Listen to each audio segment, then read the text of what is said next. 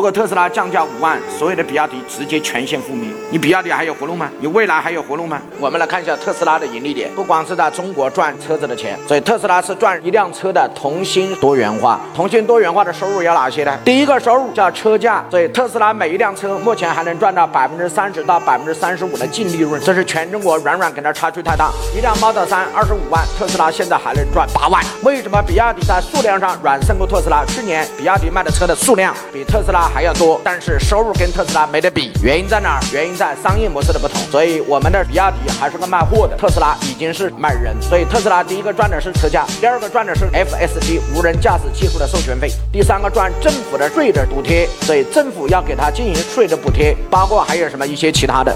第四个就是土地补贴，所以特斯拉在当地创造了就业和税收，所以要给土地补贴。第五个。就是特斯拉最赚钱的，我们把它称之为叫碳积分。所以中国政府规定，每一辆新能源车给三点四个积分，油电混合车给两个积分。特斯拉二零二一年从中国卖出去一百万台新能源电动车。